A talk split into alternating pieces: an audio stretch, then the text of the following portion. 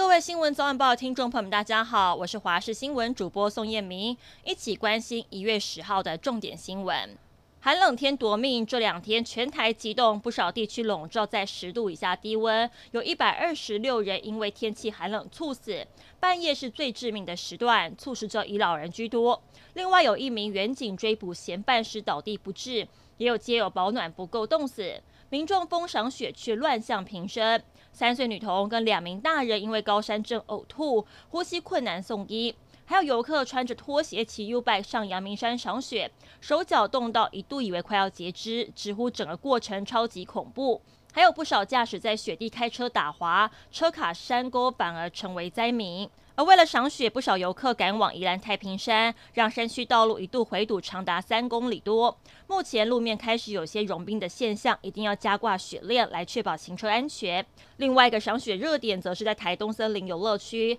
但是南横公路一百五十六点五公里有路树倒塌，得要靠怪手来帮忙。民众边等通车，在路边堆起雪人，苦中作乐。怕冷的民众也要注意，明天又会有寒流报道，全台气温大约是在九到十三度，一定要做好保暖。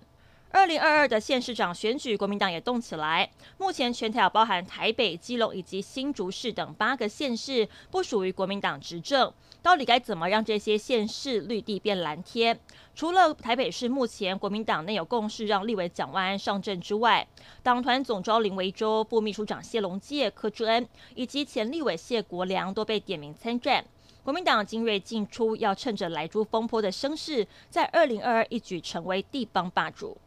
在网络上买东西，如果没有第三方支付，要你先付款，千万得要提高警觉。电玩大厂推出了最新的家用主机，去年十一月开卖当天，各大网购平台都销售一空。诈骗集团趁着机会，在脸书社团跟拍卖网站贴文说要转售，有的甚至还稍微抬高价格来营造假象。不少玩家因为一机难求，就受骗上当。开卖之后一个半月，警方就受理了五十一件类似假网拍的案件，其中三十八件都是比原价还贵的黄牛价格。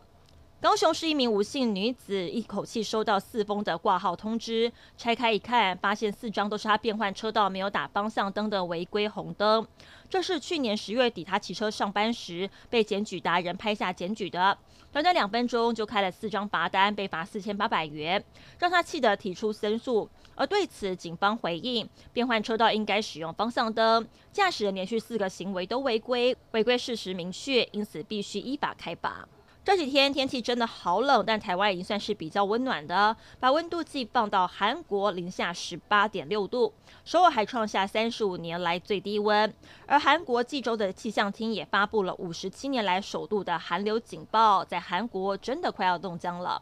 美国国务卿庞皮欧在美国时间九号宣布取消美国官员跟台湾官员的所有交流限制，例如禁止台湾驻美代表进入美国国务卿的处所。美国政府机构内不可以展示中华民国国旗等等，现在宣布全面解禁，也象征台美关系更进一步。不过，川普政府即将卸任，即将上任的拜登团队对这项预计会激怒中国的宣布又该如何处理呢？引发关注。